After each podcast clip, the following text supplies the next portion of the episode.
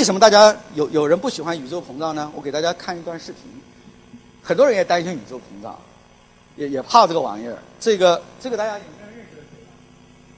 伍迪·艾伦呀，很多人都是他的粉丝。像像我我也很喜欢看他的东西，是吧？那么伍迪·艾伦这个是。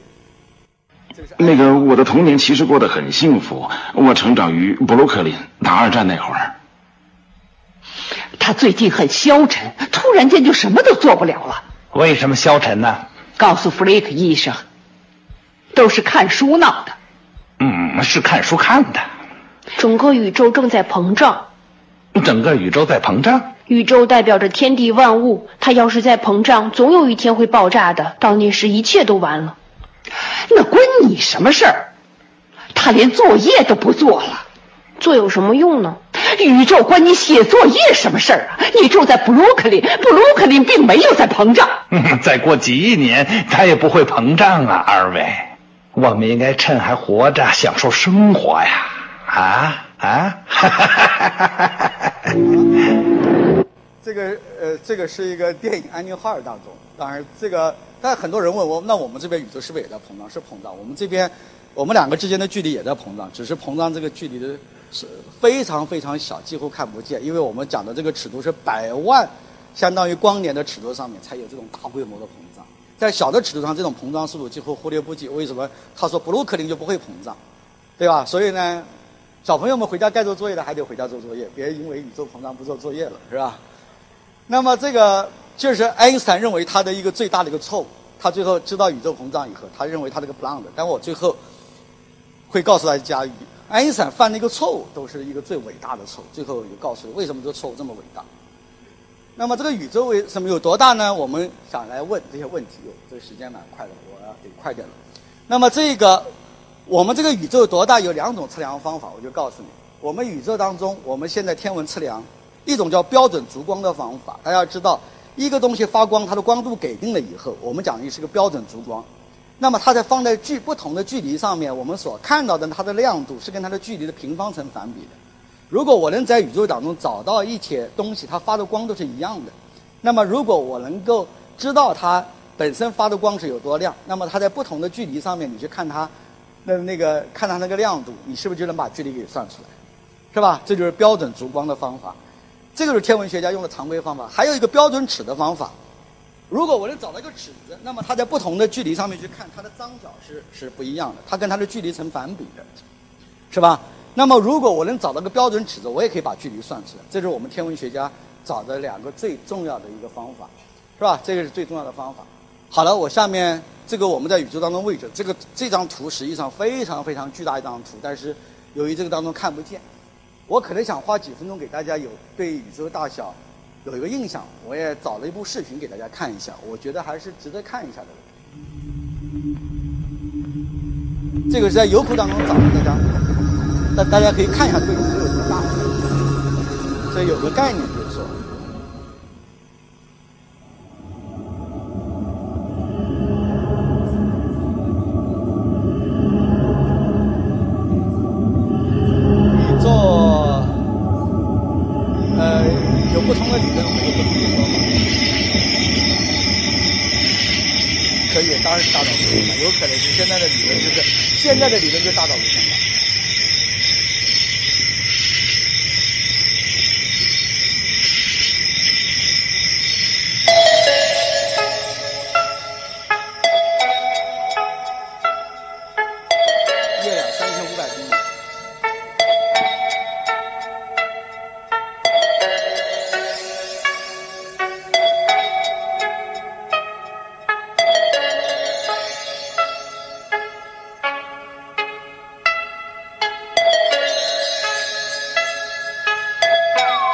火星七千公里，金星一万两千公里，这地球差不多一万三，这直径了。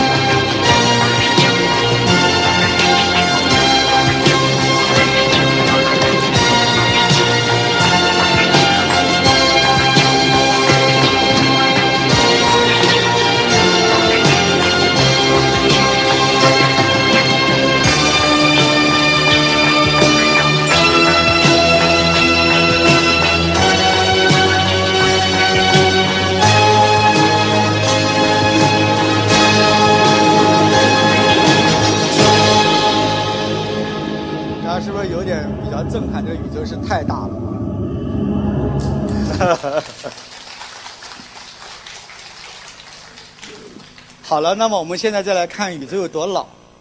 那么实际上，天文学测量它的方法非常简单，有一种用宇宙学的方法测量。大家知道这个最简单的公式，我给大家可以这边可以看一下。速度就是说时间距离乘上它的速度，但是我不是说刚刚有个哈勃定理嘛，它的运动速度跟它的这个距离是成正比的。那么实际上，这个你用这个距离除上这个东西，不就是宇宙的年龄吗？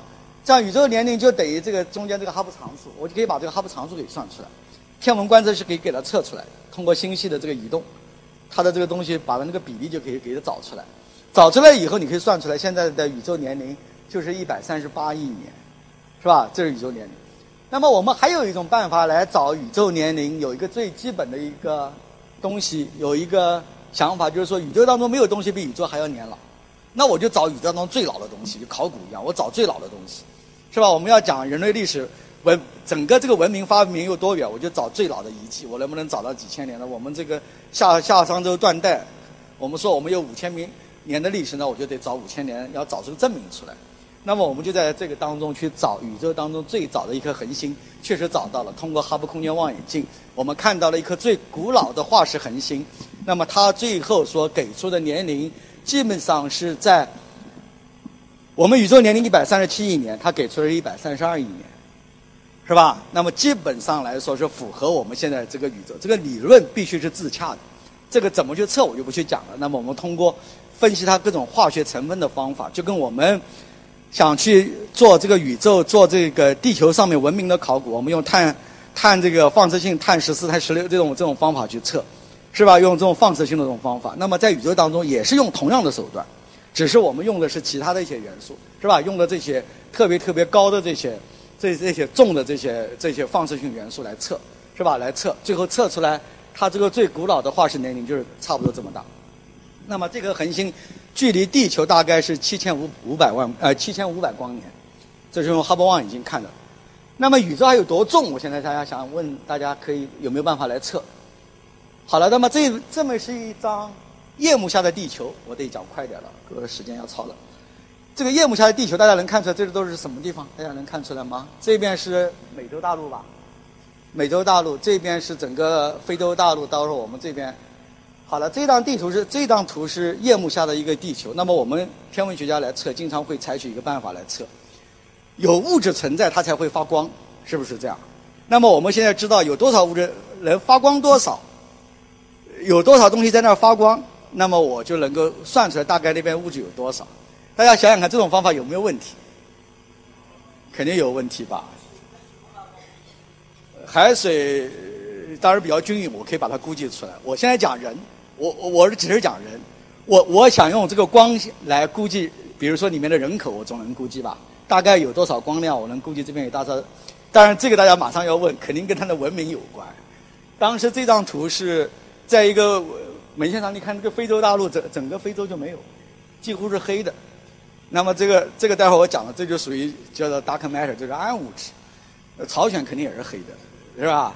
哎，好好几个比较贫穷的国家都是黑的，是吧？这个当中实际上用发光物质来测量，但是我们最早天文学家估计宇宙的有多重，就是知道，比如说太阳发多少光，它的质量是多少，我们测出来了，是吧？我们可以通过行星运动的开普勒定律，我也可以把太阳的这个质量可以把它给，也可以又通过各种各样的一种方式是可以把它测出来，通过这个动力学的方法也可以去测，是吧？我们测这个速度嘛。测这个速度就知道，大概这个中心有东西多重，能把它拽住。我我们有两种办法测量，就是说，它在这个天上跑的话，我测量它的速度。这个速度怎么测呢？就跟我讲的这个多普勒效应一样去测。我把它速度测出来，那么呢，你一定要有一个东西把它拉住，那么我可以把这个质量给测出来。最后天文学家就发现，用这两种方法，用光和用这个测速度测出来这两个质量之间有一个很大的差别。这个差别是什么东西？就有存在有很多看不见的物质，就会存在有很多看不见的物质，而那种方法一定是对的，因为我是用运动学的方法测，因为它决定了这个引力是决定了你有有物质多少，有多少物质就会产生多少引力，产生多少速度，而你用光的方法可能是有八 s 的。好了，那么有很多，那就说明有物质存在但又看不见，那这是什么东西？这个就是暗物质。所以呢，我就讲这些。这讲起来可能这个没有歧视啊，就像贫穷地区呢，就是说我们说文明没有发展地区，就相当于是个暗物质一样，我们很多东西忽略掉了。用这种办法，我们就知道宇宙当中存在大量的暗物质。那么这个是一个最重要的一个发现。那么宇宙当中有很多失踪质量，是吧？实际上那个暗物质比这个可见物质要重得多。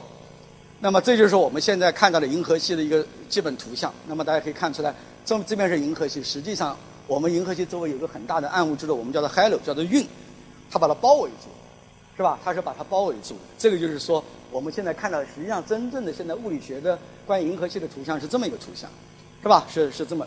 所以呢，它的这个，按照如果开普勒定理的话，你在很远的地方，它的那个所有的恒星的运动速度应该哗就往下掉下去了，是吧？它是跟着你根据开普勒定理，但它实际上呢，有由于物质存在，它那个速度就。掉不下去，它因为物质一直很多，它一直是平的，它的整个旋转速度是平的，那么我就可以推断出来这个当中物质有多少。好了，这个是一个很重要的一个发现，宇宙当中存在大量的暗物质。好了，那么我下面再往底下走了，现在讲的有点快了。还有一个最重要的发现，我想大家很多人都知道的，在本世纪初所发现的宇宙在加速膨胀，这个是通过什么发现的？大家能够。大家都知道，我们现在宇宙想测距离的话，有两种办法。当然，我们现在通过有一个用这种超新星的方法，我今天没有时间，我就不去讲了。最后我发现，用超新星方法，我就本身可以来看它有多亮。我我通过宇宙学的方法，大家知道，刚刚我用这个它的红移的方法，可以测出来它有多远。然后多远的话，我知道它原来本身的光度是多少。因为每个所有的就有一种超新星叫 E A 型超新星。它是个标准烛光，它发的光都是基本上都是同样亮。那么我可以算出来，它在这个距离上面它应该有多亮。最后我就发现，它比那个原来我想象的那个还要暗。要暗的话，这说明什么意思呢？那就说明它更远。更远的话，那就说明宇宙曾经跑得更快。那么最后就通过这种方式，大家发现宇宙实际上是在加速膨胀的，而加速膨胀。我们现在的理论是没有办法解释的，就是说目前来讲，现有的所有的物质是不足以来不足以产生这个宇宙的加速膨胀的。那么我们就需要又要借助于另外一种物质。当然，这个宇宙加速膨胀最后是也被这个二零一一年被授予了这个诺贝尔物理学奖，是吧？当然，这个是一个黑暗世界的这么一个发发现者。那么，所以我这边这个这三个人，布兰施密特、瑞斯和普尔姆奇，那么他们也。得到了关于宇宙加速膨胀也得到了这个这个这个诺贝尔奖金。那么实际上，我就刚才讲了，这爱因斯坦的大错都是个伟大的错误。最后大家又不得把爱因斯坦的这个常数给搬出来。只要你这个参数不调成，想把宇宙变成一个静态宇宙，而宇宙学常数就能够提供宇宙的加速膨胀。所以你讲爱因斯坦连犯一个错误都是犯了一个最伟大的错误，是吧？那么这个错误实际上，因为他当时引进这个东西时候是想把宇宙静止下来，不让它膨胀，因为他不喜欢宇宙膨胀，他喜欢宇宙是一个静止的宇宙。因为在西方的文化当中，他们。愿意相信这个，它跟中国的文化有点不一样。我们中国反而是有一个变化的宇宙观，他们反而是喜欢一个静止的宇宙，有一个上帝在那儿坐着，是吧？那么现在有了这个莱姆达，那么我们就可以来解释宇宙的加速膨胀。好了，那么这个时候，当然这个就是精灵，一旦被释放，你再也不可能把它收进魔瓶，这个是一个怪物，是吧？这个是一个怪物。好了，那我下面就很快的就讲到我们下面的。呃，一个前面已经讲了宇宙学的源流了，我下面要该讲终结了。那么我们现在的整个宇宙，我现在讲的很快了，因为这个呃还还是比较快。我这个现在的模型就叫做和谐宇宙模型，这个叫做 concordance model。我们现在讲和谐社会，我们宇宙模型标准的这个科学上的翻译也叫和谐宇宙模型。那么它有几个基本组成部分，第一个三个代表。哪三个代表呢？有有这个可以发光的物质，就是这些原子组成我们这个人类的，组成这个所有生命的这些物质，叫原子这些东西能发光的物质，它只占百分之四。还有呢，两个黑暗成分，这个这个宇宙很可怕，有这个黑暗势力，这个 dark force 来主导。有一个 dark matter，这个我刚才讲的暗物质占了百分之二十三，这个是一个很大的一个量。那么还有一个所谓叫暗能量。那这个这个就是爱因斯坦的那个莱姆达在那儿所提供的这么一个东西。当然，现在最后大家提出来很多理论来替代这个莱姆达，但实际上本质是一样的，都是有一个真空能量在这儿，占了百分之七十三。好了，那么这个宇宙是怎么演化的？那么我们现在总是有个演化观，那么这个时候就有这种科学发展观，是吧？那么我们就从大爆炸开始，那么我们干宇宙学就就是怎么干呢？就是说要从大爆炸开始，慢慢慢慢从最简单的。一个初始条件，慢慢慢慢让它演化演化，然后就会形成恒星。那么我们实际上做宇宙学的人就是干这件事：怎么从一个最简单的宇宙模型、最均匀的模型，怎么来预言能形成我们现在所观测到的这种丰富多彩的、具有这种不同的结构的这么一个宇宙的这么一个现在目前的看到的宇宙的各种的这种，我们现在有一个宇宙网，有很多纤维结构，有很多有长城、有空洞等等等等这些结构。那么我们通过。这些现代的科学手段都可以来预言它。当然，要想预言这些东西，我们必须要借助一个最重要的机制。所以呢，就是说，光维稳还不行，必须要有点不稳定性。所以我们叫做引力不稳定性。要有这种引力不稳定性了以后，大家才能够新所有的东西才能坍缩下来，才能够形成这种不稳定性发展，最后才能形成我们这样的一个丰富多彩的宇宙。这个就是现在目前的整个和谐宇宙模型，是吧？大家要需要有这么一点不稳的东西，这个东西不要紧的。它总会，它可以让你产生这种百花齐放的东西。那么这个就是我们最重要的东西。好了，那么我们最后的宇宙的这个命运有几种命运？它和宇宙学的几何有关。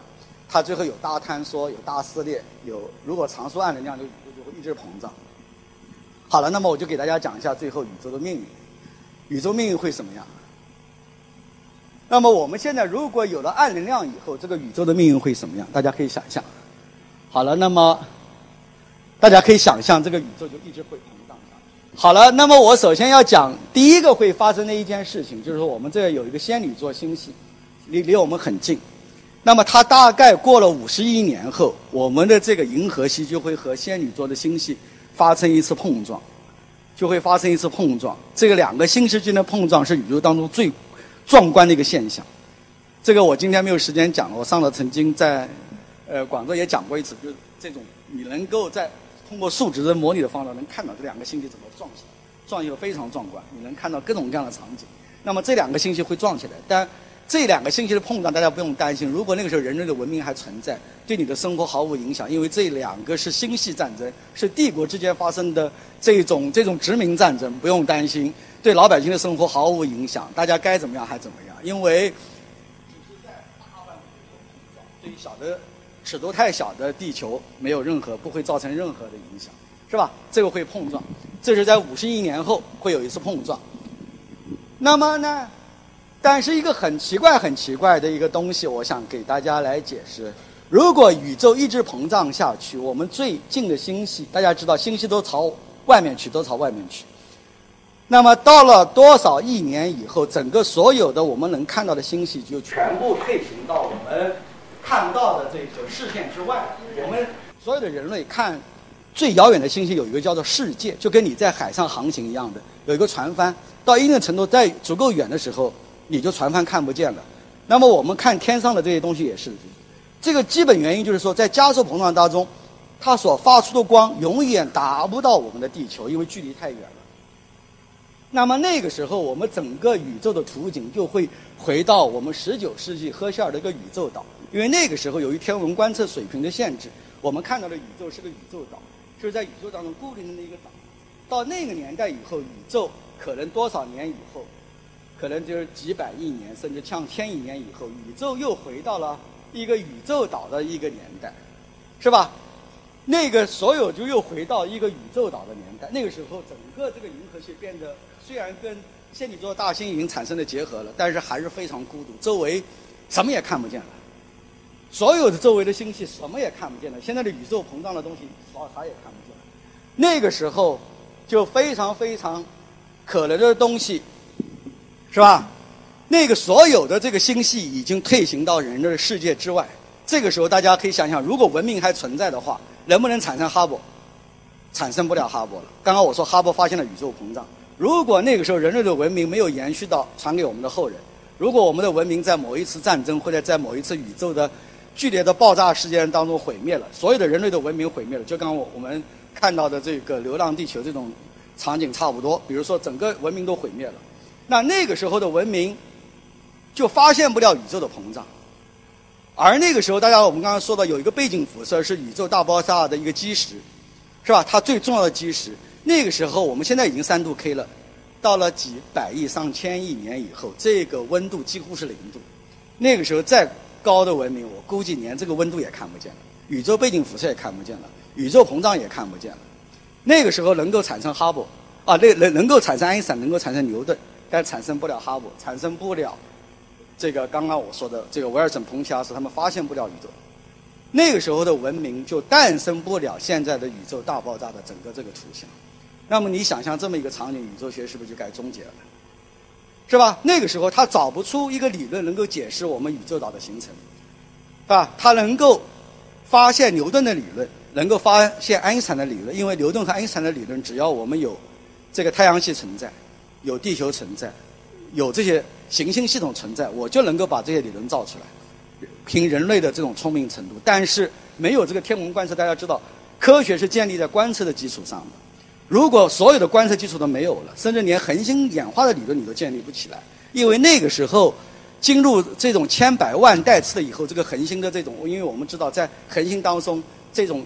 氢元素的不当然这种燃烧，这种千百万次的这种相当于生死轮回以后，这些元素都变成氢元素，都变成重元素。那个时候，我们现在的所有的理论都是建立在现在能够所看到的这个从氢到氦，是吧？去解释这个所有氢元素、重元素的形成。那个时候，连一个完整的恒星演化理论你也建立不起来了。那么那个时候的人类就非常非常奇怪。那个时候人类会解释。这个如果人类的文明不能幸免于各种灾难，是吧？就是我上面其实也讲了，但是它能够预言什么呢？有爱因斯坦的理论，你就可以预言最后整个这个宇宙将在这个一次剧烈的这个坍缩中，因为在引力作用下，最后这个我讲的这个宇宙岛最后会坍缩下来，形成一个超级黑洞。所以那个时候人类非常非常悲惨。那个时候坐在那儿，你可以想，那时候人类就想，因为我们那个时候不知道宇宙还在膨胀。所以呢，但是我能够预言，在多少时候宇宙最后会在一声巨响当中坍缩成一个巨大的黑洞，是吧？但实际上那个时候的文明它并不知道遥远的宇宙还在膨胀，只是说我们文明之间永远产生不了这种物理上的联系，但是他并不知道，是吧？这个是一个好像似乎听起来是一个非常非常悲惨的这么一个结局。好了，那么这个时候如果人类的文明不能幸免于各种灾难，如果我们现在关于宇宙加速膨胀的图景是正确的，未来的文明将永远无法知晓宇宙演化历史的真相。这是我们从现代的宇宙学理论当中所得到的一个最重要的一个结论，是吧？那个时候的文明，那么这个时候我们就想说了，人类的这个智慧文明诞生于宇宙演化当中一个特殊时间的窗口，是吧？我们在一个非常特殊时间窗口，我们看到了这么多现象。是吧？那么这个人类的文明非常奇怪了。原来哥白尼革命带领我们完成了一次从宇宙中心到这个相当于宇宙，把从我们从中心完成了一次很大的一个撤离。但实际上建立起来的整个科学又把我们人类放在了宇宙的一个特殊的时间窗口里面去了。所以人类的这个在宇宙当中的地位总是那么特殊，总是这么特殊，它永远摆脱不了这种平庸的命运。这就是文明所带来的一个代价。那么现在，那么宇宙为什么存在？为什么会这样？那么现在我们有一个所谓叫仁则原理，宇宙为什么会存在？就是因为有人存在。那么这个的理论，我想我今天就没时间去讲了。这个宇宙这么大，我这个今天就不去讲了。那么我们现在不知道这个宇宙到底是设计还是巧合，正好是由于人类的存在，是吧？好了，那么我们同样还会再去问同样一个问题：我们人类既然这么特殊，那么我们就像丢失的帝国一样，亚特兰。这个地是这个帝国一样，那么我们到底现在看到是不是一个真实的宇宙的现在的一个图景？可能我们也丢到了一些信息。那未来的宇宙的文明，他也相信他所看到的东西是真实的，他实际上已经丢掉了很多信息。所以我们这边有一个物理学家就说了一句话：我们丢失了什么？星际之门是否完全打开？或许有一天我们会发现，我们目前对宇宙看似严谨而全面的认识，其实是完全错的。如果完全错，我今天也就白讲了。是吧？但，说实际上我今天啥也没讲，只是告诉你人类的知识，人类也不要这么自负，是吧？有可能是完全错，因为看到你只是，但是人类在地球当中的这个位置总是那么特殊。好了，我下面还想大家没有感觉那个吧？我想再给大家看一段视频。这段视频是我很喜欢那段视频，在优酷上面。那么我给大家听一下。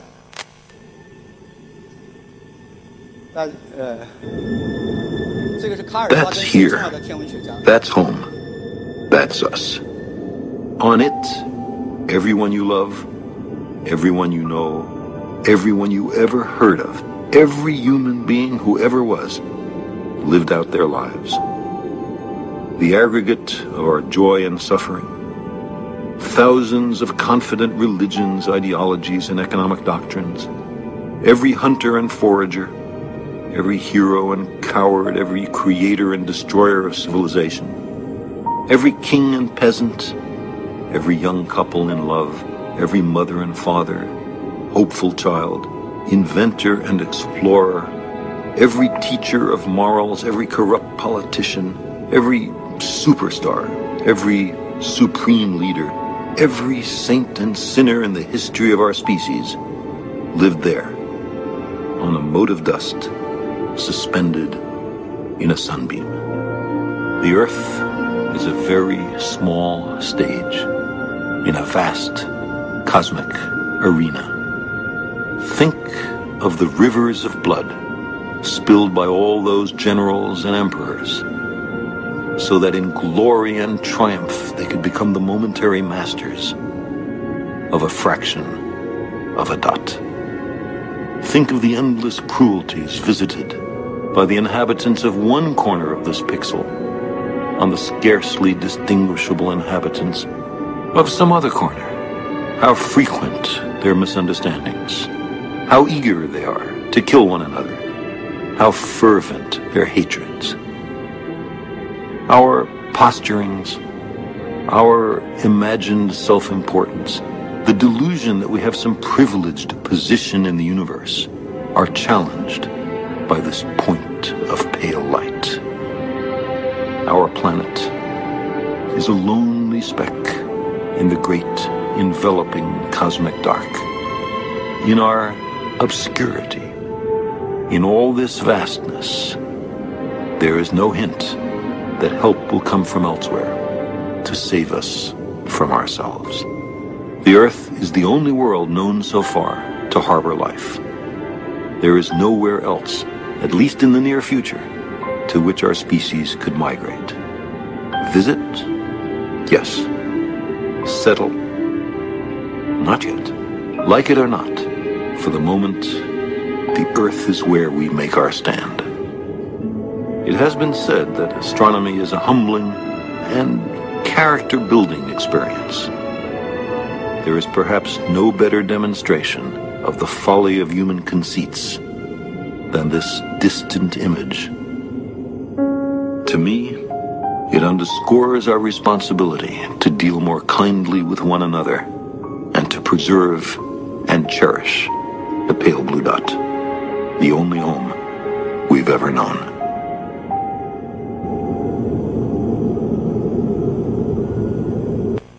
大家能看出来，这个地球非常非常小，但又这么这么特殊。所以我们能够来到这个世界上，所以我想说的就是说，实际上也经过这种优胜劣汰，非常非常难得的一个机遇的巧合。所以我们必须要珍惜。我们这个人的生命就一百年，和宇宙的一百三十八亿年比相等，这真是相当于是瞬间，是吧？这弹指一挥间。所以我们要珍惜生命，是吧？要珍惜生命，也珍惜你所现在所得到的任何的一切，也珍惜你身边所有的人。所以这就是我想说的。那么最后呢，我想用康德的一个墓志铭来结束我今天的这个演讲。有两种东西，我们对他的思考越是深沉和持久，他所唤起的那种惊奇和敬畏就会越带越来越大的充溢我们的心灵。这就是繁星密布的苍穹和我心中的道德律。好，我今天的演讲就到这儿，谢谢大家。